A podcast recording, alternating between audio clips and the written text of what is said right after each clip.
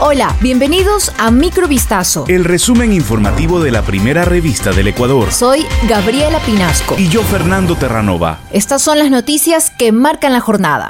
9 de febrero de 2022. Detectan un presunto caso de verruga peruana en un sector de la vía a la costa en Guayaquil, durante acciones de territorio que realiza el equipo de control vectorial del Ministerio de Salud Pública. Este miércoles 9 de febrero de 2022, la Coordinación Zonal 8 informó que el caso fue reportado el pasado lunes y ante la novedad, los profesionales de salud programaron una jornada de investigación técnica y operativa para evitar la posible propagación.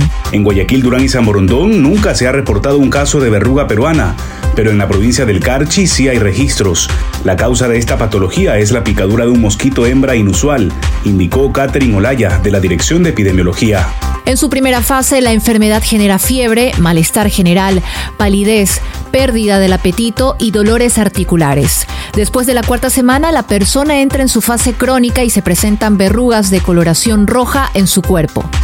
El Comité de Operaciones de Emergencia Nacional anunció este miércoles las nuevas medidas de bioseguridad que regirán en el país, entre ellas la ampliación de aforos y la eliminación de pruebas PCR para ingresar a Ecuador.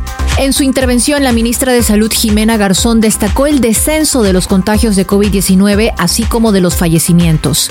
La funcionaria también presentó la actualización de los aforos en los cantones, de acuerdo al cantón del semáforo epidemiológico, verde, amarillo y rojo. Por ejemplo, en los cantones con semáforo verde se permite el aforo del 100% en mercados, entidades financieras e instituciones públicas, 75% en amarillo y 50% en rojo. También se eliminó el requisito de pruebas PCR y de antígenos para ingresar a territorio ecuatoriano, incluida Galápagos.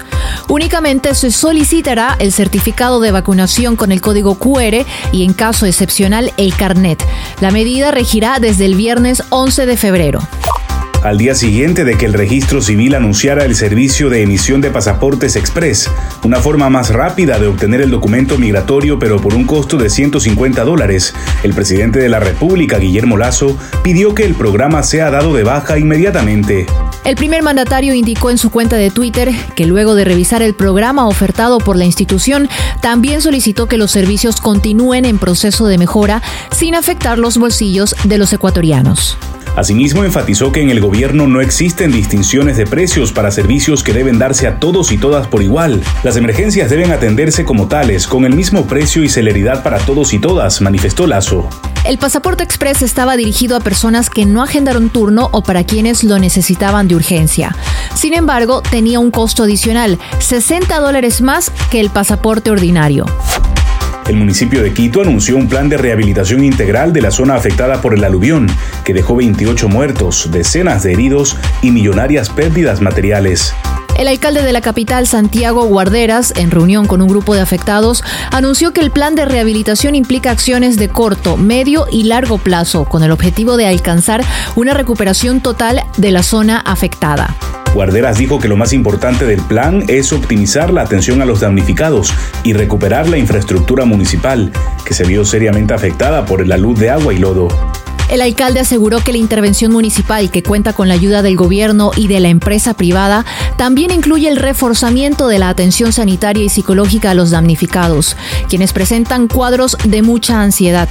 Se prevé que el proyecto demande algo más de 8 millones de dólares.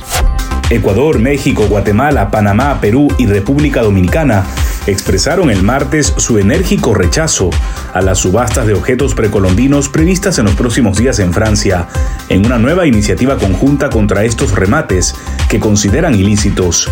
Una declaración común de las embajadas en Francia de estos seis países indica, deploramos que se mantengan prácticas de comercio ilícito de bienes culturales que socavan el patrimonio, la historia y la identidad de nuestros pueblos originarios. Las subastas, en su opinión, fomentan el tráfico ilícito y blanqueo de bienes, atentan contra la arqueología moderna, menoscaban la cooperación entre países para la protección del patrimonio y la integridad de las culturas.